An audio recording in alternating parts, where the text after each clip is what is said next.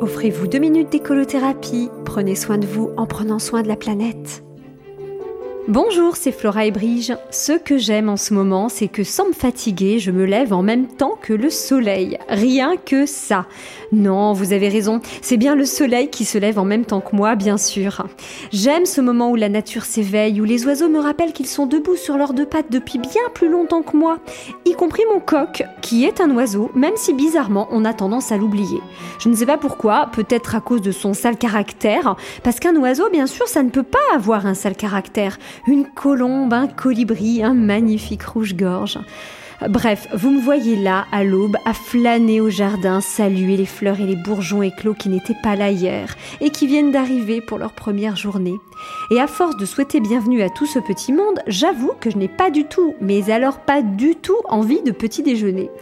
Aïe, on nous le répète pourtant, le petit déjeuner est le repas le plus important de la journée.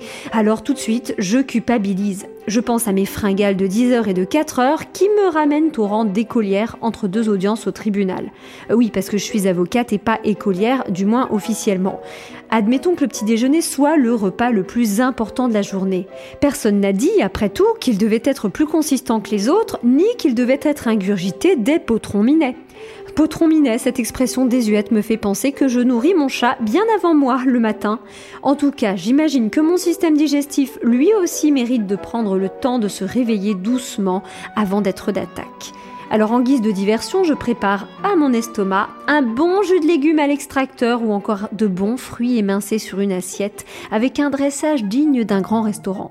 Car oui, mon petit déjeuner est important, mais au sens où je l'entends.